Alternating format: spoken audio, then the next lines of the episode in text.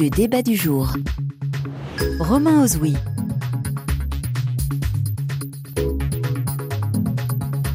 Bonsoir à tous. En Espagne, désormais, une simple déclaration administrative suffit. Suffit pourquoi? Eh bien pour changer de genre. Et cela dès 16 ans. Avec cette loi, l'Espagne rejoint notamment le Danemark, pionnier dans ce domaine et qui a mis en place l'autodétermination du genre dès 2014. Alors en France, c'est un peu plus compliqué quand dans d'autres pays, il faut impérativement passer par un traitement hormonal. D'où notre question ce soir. le changement de genre euh, doit-il être un droit? Quelles questions cela soulève-t-il de, faciliter cette procédure? Comment avoir un, débat apaisé sur cette question qui est hautement inflammable? Eh bien, C'est ce que nous allons essayer de faire ce soir. Soyez les bienvenus dans le débat du jour. RFI.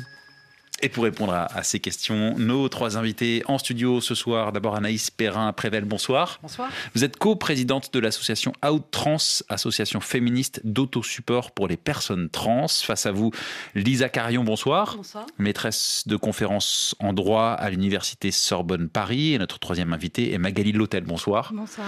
Avocate experte dans la défense des droits des personnes trans. Merci à vous trois d'avoir accepté l'invitation du débat du jour sur RFI. Alors je vais commencer avec vous, Anaïs Perrin-Prével. J'aimerais bien qu'on fasse un, point situation rapide hein, en, Europe. Euh, au moins, est-ce qu'on sait voilà, quelles sont les législations en vigueur concernant le changement de genre? Euh, tous les pays, enfin, on n'est jamais sur un pays idéal d'une façon ou d'une autre. Euh, chaque pays va avoir des éléments qui vont être positifs, des éléments qui vont être, vont être un petit peu plus euh, négatifs. Vous avez listé un certain nombre de pays, mais sur les procédures simplifiées de changement de genre, c'est-à-dire en gros aller à l'équivalent de la mairie pour, sur la base de l'autodétermination, dire voilà, mon genre c'est ça, et souvent d'ailleurs mon prénom aussi c'est ça, parce qu'il y a le changement de prénom qui va avec. On a l'Irlande, l'Islande, la Belgique, le Portugal, le Danemark, la Norvège, la Suisse, le Luxembourg, Malte, l'Islande, déjà dit déjà, l'Argentine pour sortir de l'Europe depuis 2012, donc c'est pas forcément nouveau, et donc euh, plus récemment l'Espagne, et puis euh, dans une certaine mesure ce qui se passe aussi en Écosse. Donc on voit que ces, démarches-là se, développent quand même plutôt pas mal. Et en France, on est un petit peu dans un entre-deux, c'est-à-dire qu'on a déjà la base de l'autodétermination qui a été euh, installée par la loi de 2016 sur le principe de la dépathologisation des transidentités, c'est-à-dire qu'on n'est plus obligé de fournir une preuve médicale pour hmm. pouvoir faire son changement de mention de sexe à l'état civil, mais on reste encore sur une voie judiciaire, c'est-à-dire qu'il faut quand même faire une requête auprès du greffe du tribunal. On passe souvent malheureusement devant des juges qui vont juger sur l'apparence, qui vont juger euh, sur des critères qui sont pas réellement la base des critères d'autodétermination, et donc on, a aussi besoin, et c'est aussi le travail qu'on peut faire en tant qu'association, d'avoir une loi sans doute plus claire, plus directe, euh, et qui, euh, comme ça se fait dans tous les autres pays que j'ai pu citer, puis j'imagine d'autres pays bientôt, on allait vraiment dans ce sens-là de mon genre, il m'appartient, et hmm. donc c'est moi qui peux déterminer qui je suis. Et par extension la façon dont la société doit me reconnaître. Donc beaucoup de pays, vous les avez cités, qui ont choisi ce qu'on appelle cette autodétermination du genre, d'autres pour qui, ce que, je disais un petit peu à l'image de la France, c'est un peu plus compliqué, il faut davantage de, euh, de preuves, entre guillemets, et il y a aussi des pays où euh, il faut effectuer un traitement hormonal, en fait, on est sur un système qui est en train de bouger pas mal de façon vraiment très globale. Euh, là, on parle de l'Europe et on a la façon dont l'Europe peut avancer. On a, et d'ailleurs la France a évolué euh, euh, sur la loi de 2016 que je citais juste avant, avec une jurisprudence, la, la Cour européenne des droits humains, où on a justement reconnu ce principe d'autodétermination, ce droit à l'autodétermination. Donc c'est un élément qui au niveau européen va se développer de plus en plus. Oui, alors précisément, il y a un deuxième mouvement, alors je vais juste me permettre de terminer là-dessus, il y a un deuxième mouvement qui se lance qui est sur la dépathologisation, c'est-à-dire sortir d'un côté médical et à l'intérieur de la dépathologisation du principe de la dépsychiatrisation. Alors c'est des mots qui sont un peu complexes. C'est-à-dire Mais l'idée c'est de dire que considérer, est-ce qu'on considère que la transidentité c'est une maladie mentale ou est-ce un trouble mental ou est-ce qu'on considère que la transidentité c'est juste une variation normale du développement humain, et puis ça va plus loin que ça. Et cette question se pose encore aujourd'hui? Eh ben, La question, elle est très récemment, elle a très récemment été euh, tranchée par l'Organisation mondiale de la santé, là pour le coup au niveau international, parce que la, la CIM 11, qui est la classification internationale des maladies de l'Organisation mondiale de la santé, a sorti la transidentité des troubles mentaux au 1er janvier 2022. Donc on hmm. voit que c'est quand même très ah récent. Pour vous donner une idée, la sortie de l'homosexualité des troubles mentaux, c'était le 1er janvier 1993. Donc il y a 29 ans d'écart entre les questions de transidentité et les questions d'homosexualité. Donc hmm. on est à peu près dans les sociétés mondiales aujourd'hui à l'état où on en était sur l'homosexualité il y a 30 ans. Hmm. Et, dans beaucoup de pays euh, est déjà adopté cette autodétermination. Donc on peut penser que les choses vont vite. On, va voir euh, à, à, la lumière de cette émission. Lisa Carayon, euh, je pense que vous faisiez référence, Anaïs Perrin-Prével, à, à, cette décision, enfin en tout cas ce, cet avis de la Cour européenne des droits de l'homme 2017. Le traitement médical obligatoire viole le droit à la vie privée des, personnes transgenres. En, en quoi, Lisa Carayon, euh, ce, serait une avancée ou ça doit être vu comme une avancée de permettre le, changement de sexe sans euh, au préalable le traitement hormonal ou la preuve d'un rapport médical? Bien, tout simplement parce que euh, à cette idée de l'état civil, on doit aussi euh, articuler euh, la question de l'intégrité corporelle des personnes, parce que la transidentité c'est une réalité hyper variable, multiple. Il y a des personnes qui souhaitent modifier leur corps, prendre des médicaments, faire de la chirurgie, etc., et d'autres qui ne le souhaitent pas et qui souhaitent conserver leur corps tel qu'il est ou le modifier partiellement. Il y a une infinité de variations, mais en revanche, imposer aux personnes pour qu'elles euh, mettent leur état civil en conformité avec euh, ce qu'elles souhaitent. Et ça, c'est indispensable pour le quotidien, hein, parce que c'est euh, ce qui a marqué sur ma carte d'identité, mm. la façon dont je peux tous les jours aller à la banque, franchir des frontières, etc. imposer pour cela des traitements corporel, parfois extrêmement euh, violent, alors que ce n'est pas forcément ce que l'on souhaite, euh, ça, c'est une véritable atteinte aux, droits fondamentaux, puisque l'intégrité corporelle et le fait de pouvoir consentir librement à euh, une intervention médicale, sans être contraint aussi par le fait que je me dise, bah, si je ne consens pas, alors je vais avoir des difficultés dans ma vie de tous les jours, et ben ça, hmm. c'est clairement attentatoire aux droits fondamentaux. Mais s'il n'y a pas de transformation physique, je me retourne vers vous, Anaïs Perrin-Prével, euh, une apparence qui changerait pas, est-ce qu'on ne craindrait pas davantage de stigmatisation des personnes transgenres? En vrai, euh, le problème, c'est qu'on demande aux personnes trans d'être la caricature de leur genre. On demande aux personnes trans de ressembler le plus possible à un homme slash une femme selon euh, le genre qui est revendiqué par la personne. On a des tribunaux, euh, on a une jurisprudence, c'est pas réellement une jurisprudence parce que le tribunal n'a pas été jusqu'à là, il a juste demandé à une personne transféminine, donc à une femme trans, de retirer sa demande de changement de mention de sexe à l'état civil simplement parce qu'elle s'est présentée au tribunal en jean, les cheveux courts et pas maquillée on imagine le nombre de femmes qui peuvent exister en mm. France qui sont en jean, les cheveux courts et pas maquillées, et on leur retirait de fait leur euh, identité et le, droit, entre guillemets, d'être euh, identifié comme étant une femme. Donc on voit qu'on projette sur les personnes trans quelque chose qui va au-delà de ce qui se passe dans la société en réalité, où les femmes sont en jean, et oui, ça existe, les femmes ont les cheveux courts, les femmes peuvent être pas, pas maquillées, les hommes peuvent avoir les cheveux longs, peuvent avoir du maquillage mais au-delà de ça, c'est une évolution sociétale assez globale. Hmm. C'est-à-dire qu'on se retrouve aussi avec l'évolution, je parlais de l'OMS, mais c'est pas pour rien, parce qu'il y a l'évolution de la médecine. Pendant très longtemps, les médecins n'acceptaient de prendre en charge les personnes trans que si les personnes souhaitaient avoir, avoir absolument un traitement hormonal, absolument une opération génitale, et ça allait même plus loin, parce que la jurisprudence dans les tribunaux français imposait les opérations génitales euh, ou la stérilisation pour les personnes trans afin d'accepter avant la loi de 2016, le changement de mention de sexe à l'état civil. Et c'est là-dessus que la France, entre autres, a été euh, condamnée. Donc on, voit que cette normalisation des corps, euh, qui était euh, évoquée juste avant, euh, en fait, elle est extrêmement forte sur les personnes trans et on nous met des enjeux euh, mm. qui ne sont pas les enjeux qu'on met sur la population en global, parce que oui, la population globale est diversifiée et aujourd'hui, euh, la loi a changé en France et on n'a plus d'obligation d'être en jupe comme quand on est une femme, mm. on a le droit d'être en pantalon, même si on ne va pas monter à cheval. Et changer de genre, évolution sociétale, nous, nous, répond Anaïs Perrin-Prével, oui, Magali Lotel. Ce que je trouve assez intéressant, c'est que quand la loi de 2016 est intervenue, moi j'ai participé au débat, à l'origine, on, voulait l'autodétermination. Euh, aujourd'hui, une personne peut changer de sexe à l'état civil euh, si, elle, euh, enfin, si, elle se si c'est le sexe revendiqué dans lequel elle se présente et dans lequel elle est reconnue socialement. Et à l'origine, lorsque l'amendement a été déposé, le, le, mot était la manière dont la personne se détermine. Donc il y a une réelle volonté finalement du législateur à l'époque de ne pas retenir l'autodétermination, une crainte, et de retenir un critère qui était la manière dont la personne se présente. Et comme l'a dit Anaïs, en fait, la jurisprudence, les juges interprète cette phrase, la manière dont elle se présente, comme étant l'apparence. Et pour répondre à votre question, mm. euh, bah, si c'est pas l'apparence, qu'est-ce que ça doit être? Bah, En fait, c'est la conviction intime de la personne. Parce que à partir du moment où vous, vous mettez comme critère l'apparence, vous soumettez nécessairement à des discriminations euh, les personnes, parce qu'il y a, y, y a, des stéréotypes de genre, ça c'est vrai, euh, mais il y a aussi une discrimination parce qu'il il y a autant de, de conceptions de l'apparence de ce que doit être une femme ou de ce que doit être un homme que de juges en réalité. Et juste pour rebondir aussi sur les traitements hormonaux tels que, le disait Lisa Carayon, euh, finalement, moi ma question c'est est-ce que ce critère de l'apparence ne revient pas à remettre du médical?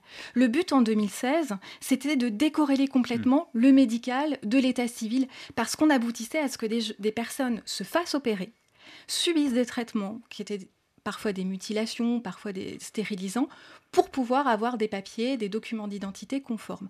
Donc le législateur a voulu complètement décorréler. Mais finalement, en, retenant tout de même l'apparence, euh, parce que qu'est-ce qui change une apparence? Ça va être forcément des traitements médicaux. On va remettre du médical et, on revient à quelque chose qui a fait que nous avons été condamnés euh, par la Cour européenne des droits de l'homme. Est-ce que la législation euh, va plus vite que les mentalités? Anaïs Perrin-Prével évoquait 2019 la dysphorie de genre. Dysphorie de genre, c'est la détresse causée par une inadéquation entre le sexe biologique et le genre auquel s'identifie une personne. Jusqu'en 2019, la dysphorie de genre, c'était classé parmi les, maladies mentales à, l'OMS. Euh, on a cité tous ces pays où l'autodétermination du genre, ça y est, est, validée. Est-ce que euh, la législation va plus vite que les mentalités? Je vous pose la, question à vous, avocate. Est-ce que la législation va plus vite que les mentalités? C'est difficile à dire parce qu'en réalité, moi je pense qu'on est tous d'accord. On était tous d'accord en 2016 pour dire qu'on ne pouvait pas en France stériliser des gens. Hmm. On ne pouvait pas demander à des gens euh, de se stériliser pour obtenir juste un document d'identité qui leur permettrait d'aller à la poste récupérer un courrier recommandé ou alors de, de, pouvoir se présenter parce qu'il y avait des gens, c'est l'usurpation d'identité permanente. C'est-à-dire que vous vous présentez sous une identité féminine, mais vos documents d'identité sont euh, au masculin, euh, eh bien on vous dit maintenant mais c'est pas vous, euh, vous pouvez partir escolier, etc. Donc on était tous d'accord là-dessus. Je pense que la société était tout à fait prête à dire on ne peut pas stériliser les gens. La question c'était encore bon, est-ce qu'il doit y avoir un critère? Sauf que ça ne fonctionne pas le critère. Et je pense que si vous interrogez les gens dans la rue, on est tous d'accord pour, pour, pour, dire qu'on doit avoir des papiers qui correspondent à ce que l'on est et on ne doit pas pouvoir enfin, voilà, les, les, perturber. En revanche, il y a d'autres questions, et ça je laisserai peut-être Anaïs euh, répondre sur ce point-là, mais il y a d'autres questions qui sont des questions de filiation, où là effectivement peut-être que la société c'est un petit peu plus compliqué, mais qui pour moi doivent être complètement décorrélées de l'état civil. Oui, c'est un, pour moi, vos documents d'identité, ça doit vous permettre de dire à la société qui vous êtes. C'est pas l'inverse, c'est pas la société qui doit vous dire mmh. avec vos papiers voilà qui vous êtes. Oui, la question c'est est-ce que c'est aux personnes transgenres et à elles, seules de décider de changer de genre, ou est-ce que c'est à autrui de juger et voilà pourquoi la, procédure doit être plus ou moins facilitée. Lisa Carayon. Non, ce qui est fascinant, c'est qu'en réalité, on se crispe sur cette question euh, du sexe. Mmh. Parce que, euh, pourquoi? Parce que c'est cette espèce de, distinction fondamentale, de partition du monde, les hommes, les femmes, c'est ça qui est très important. Euh, comme s'il il y avait une, une, particularité spécifique au fait de modifier la mention de son sexe à l'état civil.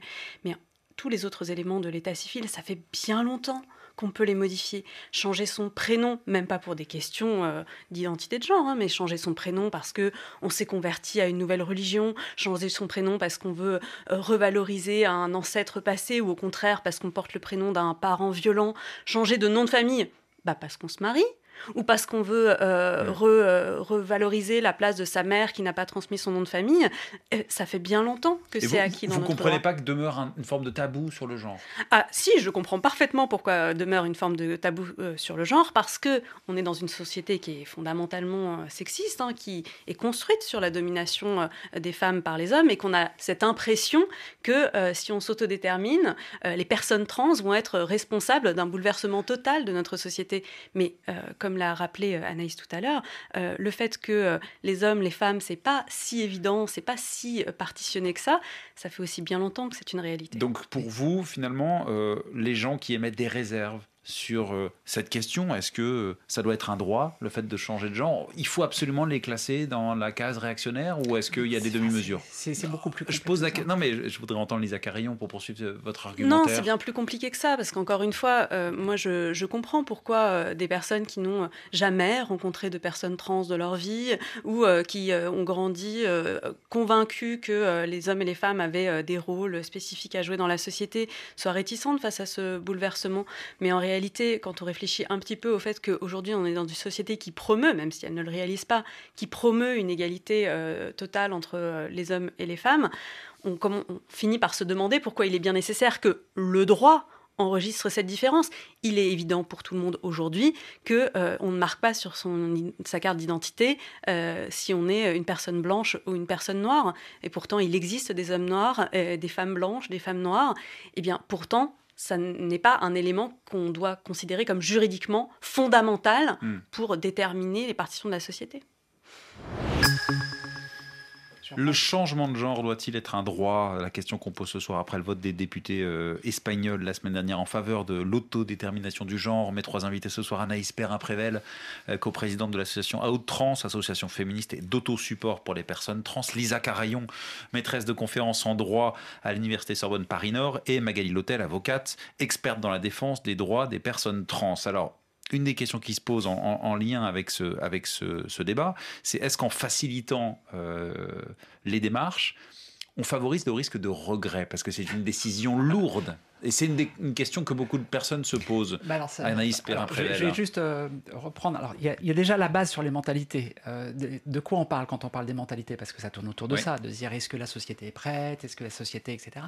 la vraie base, elle est que la question, c'est pas de savoir si la société est prête. Les personnes trans, on est là. Hein les personnes trans sont là. Il n'y a pas de sujet là-dessus. Euh, des femmes trans, des hommes trans, il y en a. Et je vais même aller plus loin, c'est qu'aujourd'hui, le sujet, il n'est pas sur hommes trans, femmes trans, il est aussi sur la non-binarité, avec pas mal de personnes qui s'identifient comme non-binaires, c'est-à-dire ni homme, ni femme. Parce qu'en fait, c'est pas un enjeu, c'est plus un enjeu, ça ne doit plus être. C'est ce que vous dites, mais est-ce que par exemple le monde du travail est prêt à voir un homme partir, revenir femme? Est-ce que la société en général est prête à cela? Quels sont les, les, comment dire les euh, comment comment cette personne peut être reçue? Est-ce qu'il n'y a pas des risques de discrimination? Où en est la société sur ce point-là? Mais ça, avec ce type de raisonnement, il y aurait aucune femme qui travaillerait en France. Hmm. Avec ce type de raisonnement, il y aurait aucune personne racisée qui travaillerait en France, parce que c'est exactement les mêmes raisonnements que l'on peut avoir de dire mais est-ce qu'on acceptera que son collègue soit racisé Est-ce qu'on acceptera que son collègue soit une femme? Est-ce qu'on parce que la compétence, parce que machin Est-ce qu'on acceptera la législation fait évoluer les mentalités C'est ce que vous voulez dire? Bah, la, législation sur nos sujets, elle est en retard par rapport aux mentalités. Parce que euh, je vous invite à venir dans n'importe quelle école de France. Euh, nous, on est appelés sans arrêt par des écoles qui nous disent on est complètement largués parce que les enfants dans les écoles, eux, ils n'ont aucun hmm. problème avec le genre. Ils ne se posent pas cette question-là. On est passé à l'étape d'après. Magali Lotel. Oui, par ailleurs, il faudrait désacraliser un peu euh, ce qu'est euh, un acte de naissance et des documents d'identité. Sur votre acte de naissance aujourd'hui, il y a des mentions en marge. Si vous vous mariez, il était inscrit que vous êtes marié. Si vous divorcez, il est inscrit que vous êtes divorcé. Et puis finalement, vous pouvez vous dire, bah, je me suis trompé, mais en fait, j'aime encore quelqu'un d'autre et je vais me remarier. C'est inscrit sur l'acte de naissance. Et euh, pour, pour, moi, c'est exactement la même chose. Aujourd'hui, vous parlez, est-ce que la personne s'est trompée? Est-ce qu'il y a des regrets? Ben, Il y a un regret, c'est permis hein, par la loi espagnole et par toutes les lois euh, en termes d'autodétermination. On peut revenir en mmh. arrière et à, et à ce moment-là se déterminer différemment. Et à ce moment-là, on aura des papiers différents. Et, et, pourquoi sacraliser les choses de cette manière-là alors que bon, bah, pourquoi pas? Ça n'est que du juridique. Hein ça n'est que du juridique, ce sont des documents d'identité et ça va correspondre à l'état dans lequel vous êtes à un moment donné. En sachant tout de même, euh, et ça peut-être qu'Anaïs Perrin pourra vous donner des chiffres, hein, mais que les personnes qui regrettent et qui reviennent en arrière, ça représente vraiment, euh, hmm. c'est infinitésimal, hein, c'est vraiment très peu de gens. Mais moi, je ne suis pas choquée par ça. De la même manière qu'on peut divorcer, qu'on peut se remarier, et eh bien de la même manière, la même personne, y compris avec la même personne, en effet. Euh, nous sommes là en train de parler de documents d'identité, de documents d'identité qui nous permettent de vivre dans la société. Mais on peut parler aussi psychologie. Là, je sais que ça va vous faire réagir cette phrase. Euh, la pédopsychiatre Caroline Eliachef. Hein, qui se dit, je cite, effaré par ses confrères qui, face à ces jeunes en, en souffrance, les confortent dans leur auto-diagnostic sans interroger l'origine de leur mal-être.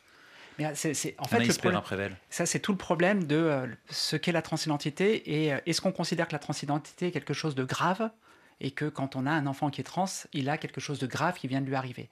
Si on considère que la transidentité est une pathologie mentale, si on considère que la transidentité c'est quelque chose de grave, si on considère surtout, et c'est un peu ce dont je parlais tout à l'heure, comme c'était le cas dans la, médecine jusqu'à il n'y a pas si longtemps que ça, que toutes les personnes trans, sans exception, doivent absolument aller jusqu'à une opération génitale, bah là, effectivement c'est un enjeu. Mais ce n'est pas le cas. L'immense majorité des personnes trans ne vont pas jusqu'à des opérations génitales et beaucoup de personnes trans ne souhaitent pas prendre d'hormones, ne souhaitent simplement pas faire de transition médicale du tout et dans les transitions médicales de ne pas aller dans le, le, complet qu'on imagine, dans le fantasme complet de ce que peut mm. être une personne trans.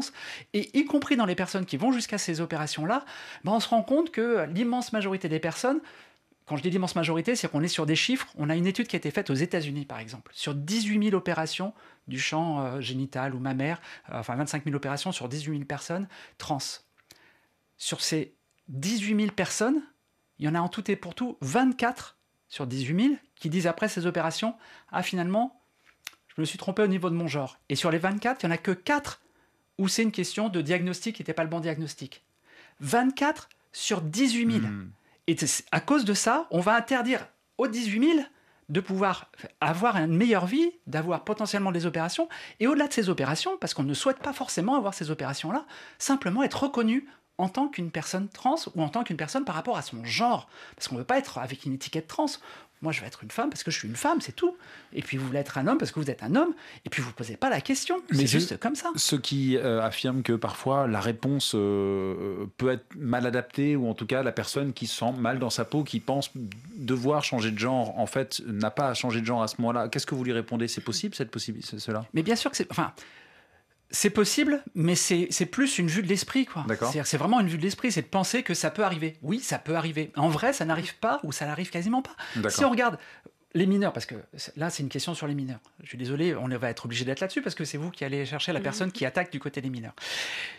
Bah parce que la question se pose, euh, c'est à partir de 16 ans, ça c'est une question qu'on n'a pas encore posée. La, la, majorité c'est 18 ans. Pourquoi est-ce que la question se pose dès 16 ans En Espagne c'est dès 16 ans. Mais c'est même dès 12 ans parce que la loi espagnole elle ouvre à partir de 12 ans. Et, en France et dans tous les pays d'ailleurs qui prennent en charge des mineurs trans comme c'est le cas dans plein de pays dans le monde et depuis assez longtemps, euh, bah, ça se fait au, niveau de au moment de la puberté parce que les bloqueurs de puberté peuvent permettre de poser la question par rapport à ça. Euh, donc, et puis c'est hmm. important et c'est bien. Et moi j'aurais adoré quand j'étais jeune de pouvoir avoir été pris en, pris en charge comme ça. Mais quel libre arbitre on a à, à 13, 14 ans, 15 ans, parfois bah, Ce qu'on a, c'est un petit peu le recul. On hmm. sait aujourd'hui, par exemple, je vais vous prendre, on va prendre des chiffres, vu que a priori c'est un État national, c'est un drame national, et on voit qu'on a plein de journaux qui en parlent. On va aller jusqu'au bout. À Paris, on a des équipes qui sont à Robert Debré, à la Pitié-Salpêtrière. Ces équipes-là, qui sont à peu près les équipes qui concentrent toutes les personnes euh, qui font, qui vont prendre des bloqueurs de puberté en étant mineurs. Donc, tout le monde va être là. Depuis 2009, d'après vous, vu l'état de ce qu'il peut y avoir dans tous les journaux, combien il y a de personnes qui ont été prises en charge dedans 600. Hmm. Depuis 2009, 600. Sur les 600, il n'y en a que deux qui ont dit non, je ne vais pas aller jusqu'au bout après avoir eu des bloqueurs de puberté. Et pour ces deux sur 600, on va interdire aux 598 autres de pouvoir faire quoi que ce soit hmm. et de se sentir mieux. Le taux de suicide chez les personnes trans c'est 35%, c'est 5% dans la population. Une dernière question avant de passer la parole à Lisa Carillon. Comment vous pouvez apaiser justement ce débat? Parce qu'il est fort, il est vif, euh, il clive, euh, il y a beaucoup de détracteurs. Qu'est-ce que ça révèle et comment, et comment répondre à cela ça À ces inquiétudes? En fait, ça révèle beaucoup du fantasme. Euh, j'ai été contacté il n'y a pas longtemps par une journaliste qui dit bah, Moi, on m'a commandé de faire un article sur les détransitions. Parce que c'est ce qu'on m'a demandé de faire, un article sur les détransitions. Je ne réussis pas à trouver une personne en France qui a fait une détransition et qui aurait eu des bloqueurs de puberté avant. Ben non, parce que la façon dont les choses se font hmm. dans ces accompagnements-là, c'est pas dans le fantasme qui est marqué dessus, c'est hmm. dans la réalité. On a des candidates à l'élection présidentielle qui ont dit ah ben nous on est contre les opérations génitales sur des mineurs avant la des mineurs trans avant la puberté. Il n'y en a jamais eu en France, il n'y en aura jamais en France. Donc on est contre des choses qui n'existent pas. Par ailleurs, il faut quand même rappeler que euh, le fait que des mineurs prennent des décisions parfois graves, euh, pour eux-mêmes et elles-mêmes, euh, ça existe depuis bien longtemps et ça a même été une avancée. Je pense ici au fait que ça fait bien longtemps que les euh, jeunes femmes mineures peuvent prendre la décision d'avorter sans l'accord des titulaires de l'autorité parentale. Et c'est heureux, et ça a été une lutte féministe, précisément de dire, ben, en fait, même mineur, on a la possibilité de prendre des décisions qui sont des décisions irréversibles sur son corps, avec des interventions sur son corps, parce que on est en fait, finalement, la personne qui va en subir les conséquences sur le long terme. Hmm. Euh, par ailleurs, moi, j'ai euh, une proposition, euh, je ne suis pas la seule à la porter, je pense qu'elle est largement partagée, ou en tout cas plus qu'on ne le croit, pour éviter les regrets dans le changement de sexe à l'état civil, du moins, je ne parle pas de la question corporelle, c'est peut-être bah, de supprimer la mention du sexe à l'état civil? À, quoi ça sert en fait la mention du sexe civil homme ou femme. Tout à fait. À quoi ça sert? Je rappelle là encore une fois que il y a eu des luttes dans ce sens, que pendant des années et des années, des dizaines d'années, dans le cadre de la colonisation, il était marqué sur votre carte d'identité si vous étiez euh, une personne qui euh, faisait partie euh, des populations indigènes, entre guillemets, d'un pays, et qui marquait une forte hiérarchisation qui faisait que vous n'étiez pas un Français comme les autres, mmh. voire pas un Français du tout. Et ça a été une lutte de le supprimer et de faire en sorte que toutes les personnes de France soient à égalité, y compris par exemple quand on pense au statut spécial des personnes en Algérie ça a été une lutte. Alors, pourquoi Pourquoi on garde hmm. cette mention? Alors, changer le genre, c'est un bouleversement, euh, ou en tout cas, c'est une évolution sociétale, nous disait Anaïs Perrin-Prével. Est-ce que supprimer le genre, c'est carrément un bouleversement sociétal euh, Magali comment on juge ça à, la lumière de l'évolution de la société on a, Par exemple, on n'a pas parlé du mariage homosexuel, mais par exemple, est-ce que c'est, euh, selon vous, cette question de, de, changer de genre, elle s'inscrit dans cette continuité, comme il y a eu de plus en plus de pays qui ont validé le mariage homosexuel?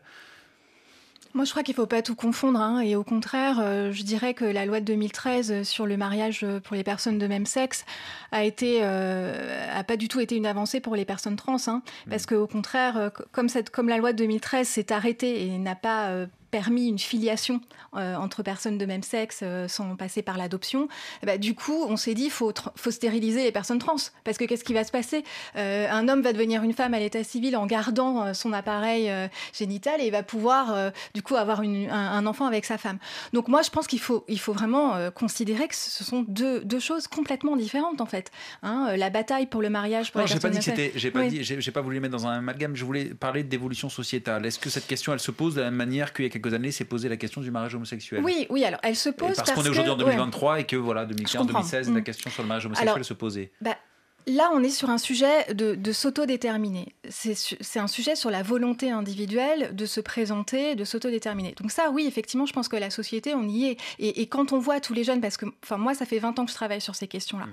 Euh, il y a 15 ans, j'avais encore plus euh, une, population, une clientèle euh, qui était plutôt quarantenaire, cinquantenaire. Aujourd'hui, je ne vois que des vingtenaires ou alors des parents avec des enfants. ça veut dire quoi? Bah, Ça veut dire qu'en fait, auparavant, je pense, on ne pouvait pas euh, imaginer pouvoir changer de sexe à l'état civil. Hein. Et puis de toute façon, il fallait se stériliser, il fallait cette opération de réassignation sexuelle. C'était euh, des larmes, du sang, euh, on n'avait pas envie. Hmm. Aujourd'hui, on se dit, comme c'est décorrélé du médical, bah, peut-être que les enfants expriment plus les, les, choses auprès de leurs parents et puis peut-être que ça fait moins peur. Je pense que quand on avait un enfant dans les dans les années 70 euh, qui nous disait euh, je suis un homme alors que c'était euh, à la naissance une, fille, on avait très très peur de ce qu'allait être sa vie. Et on fantasmait, hein, c'est ce que disait Anaïs, on fantasmait sur la prostitution, etc.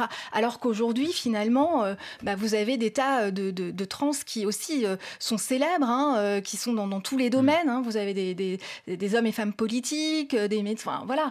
Et on, peut se... Alors, juste pour rebondir sur ce que disait Lisa Caralion, moi je trouve ça intéressant, supprimer le sexe à l'état civil. Ça ne veut pas dire supprimer la différence entre les hommes et les femmes. Ça veut simplement dire que à quoi ça sert de mentionner le sexe sur une carte d'identité, en sachant qu'on a un principe d'égalité et que aujourd'hui, normalement, les hommes et les femmes ont les mêmes droits. Et je dirais supprimer aussi ce petit numéro, hein, parce que ça, je voudrais le dire, euh, à la sécurité sociale, où les hommes sont des 1 hein, et les femmes sont des 2. Mmh. Pourquoi nous avons ce... deuxième place ah, Bien sûr, mais, mais c'est logique, hein, c'est à la fois bon. Et, euh, et pourquoi pas? C'est-à-dire que qu'est-ce qui justifie aujourd'hui que les hommes soient des 1 et les femmes soit des mm. deux. Qu'est-ce qui justifie qu'on mentionne encore sur une carte d'identité ce sexe qui nous pose autant de soucis Je vais juste aller, je confirme largement cette, cette volonté de, suppression du genre, mais je vais juste terminer un point là-dessus. Euh, sur, le, sur le 1 et le 2, typiquement aujourd'hui, un homme trans peut encore avoir une, une vulve, euh, un utérus, avoir besoin de soins gynécologiques parce qu'il a un numéro de sécu qui commence par un 1, parce qu'il a fait son changement de mention de sexe à l'état civil. Il ne peut pas avoir ses soins gynécologiques parce qu'ils ne sont pas codifiés à la sécurité sociale pour des personnes avec un numéro de sécu qui commence par un. Très concrètement, mm. ça veut dire ça. Dernière question, qu'est-ce que ça vous inspire quand une partie des féministes sont opposées à la facilitation du, changement de genre en disant que voilà, ça, ça peut être une opportunité pour des, des prédateurs sexuels de se rapprocher de lieux qui sont réservés aux femmes, les foyers par exemple, les toilettes? C'est vous trompez pas de combat quoi. Enfin, c'est pas le vrai combat. Le combat il est pas là-dedans. Le combat c'est on essaie d'attaquer les personnes trans pour essayer d'attaquer les droits des femmes.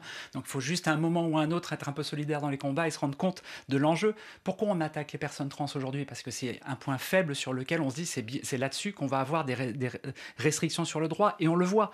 On le voit avec ce qui se passe avec les VG. On se le voit sur tous les combats qu'il peut y avoir aujourd'hui. Donc après il y a quelques personnes qui partent dans pareil dans des fantasmes, dans des délires, et qui part sur un élément très biologique. Mais j'imagine que vous, quand vous croisez quelqu'un dans la rue, vous ne demandez pas de baisser son pantalon pour dire monsieur ou madame. Et eh ben donc soyons comme ça dans la société en global. Et on a entendu que toutes les trois, vous étiez vraiment en faveur euh, de ce, cette facilitation du, changement de droit, de l'autodétermination, euh, également en France, euh, du changement de genre. Merci beaucoup Anaïs Perrin-Prével, co-présidente de l'association Outtrans. Merci à Lisa Carillon, maîtresse de conférence en droit à l'Université Sorbonne Paris-Nord. Et Magali Lotel, merci, avocate experte dans la des droits des personnes trans. Restez à l'écoute de la Radio Mondiale dans 30 secondes, RFI Soir. Merci.